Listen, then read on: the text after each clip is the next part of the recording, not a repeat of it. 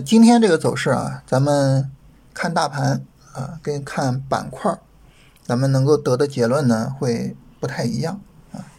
看大盘呢，今天就是一天阴线下跌啊，一个持续性的阴线下跌是吧？已经连续好几天阴线了。但是如果我们看板块啊，在绝对主线里边，其实各个板块的表现各不一样。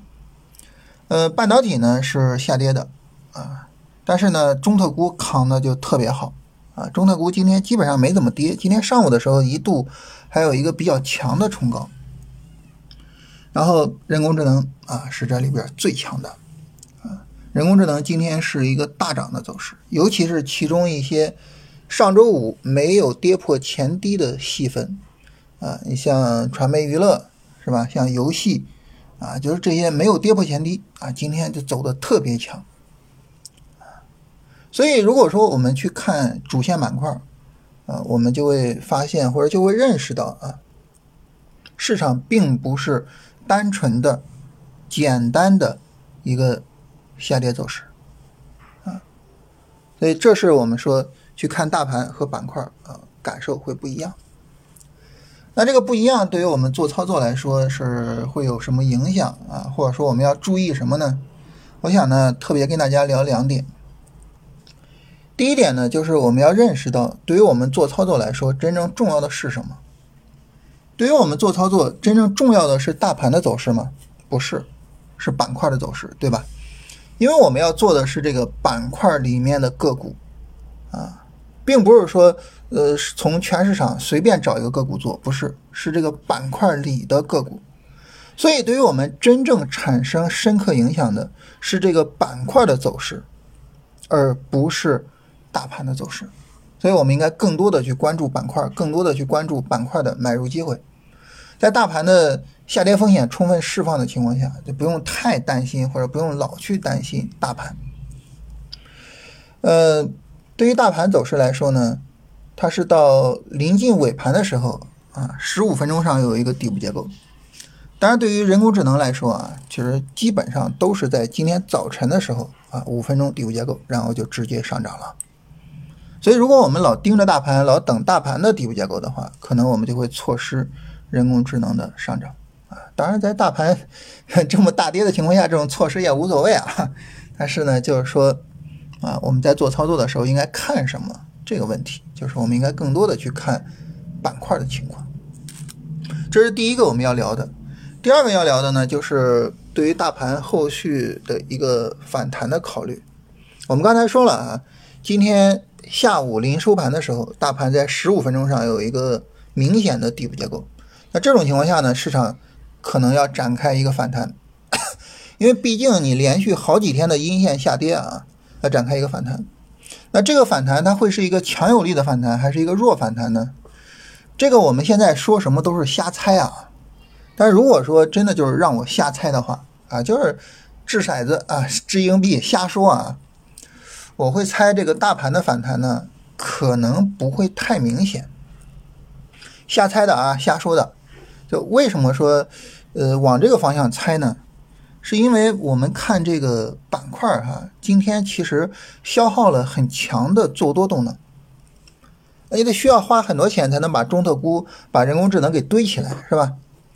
那么在花钱啊，努力的去堆这些板块，努力的去扛大盘的情况下，那大盘涨了吗？并没有涨，并没有明显的上涨。所以在这种情况下呢，那么呃，我们对于大盘呢，可能就没有办法有。更高的期待了，啊，就可能整体的事态还是比较偏弱。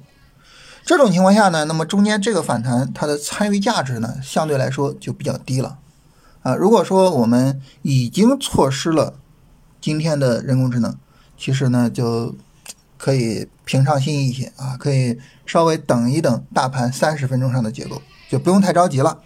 啊，就是比三十分钟更低级别的结构就不用太着急做了，耐心的等一等，相对来说比较充分一些的结构可能会更好一些。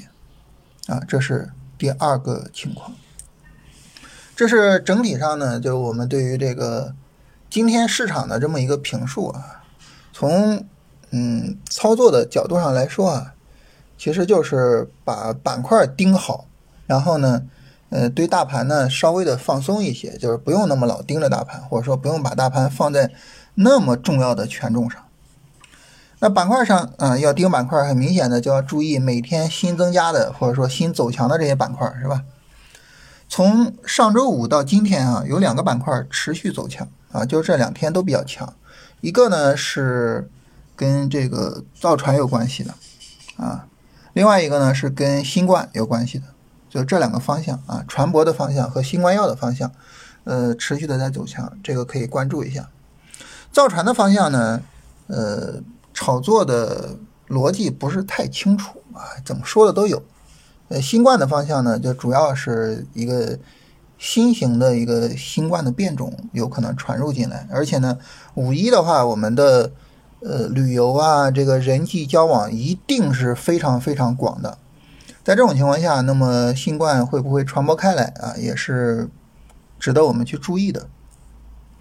呃，我在周五的时候不是说这个沙普艾斯跟新冠没有太大关系嘛？后来查了一下，是因为啊，这个新的新冠变种呢，它会引起结膜炎啊，也就是说眼睛嘛。那这个时候呢，眼药水可能就会说销量增加啊，所以沙普艾斯就涨了啊。今天呢是呃两连板是吧？呃。所以整体上来说呢，就这两个方向啊，船舶跟新冠药这两个方向，后续可以跟一跟，因为连续两天上涨，就说明呃这两个方向的炒作是有延续性的啊，就可以去跟踪。所以我们树立板块思维的话，其实更多的就是去看哪些板块在走强，哪些板块可以去跟踪，就不用太去老盯着大盘，然后就呃什么的啊，就这样。那这样的话呢，其实我们现在值得比较值得去跟踪的啊，就是这么些个方向了啊，就是三条绝对主线。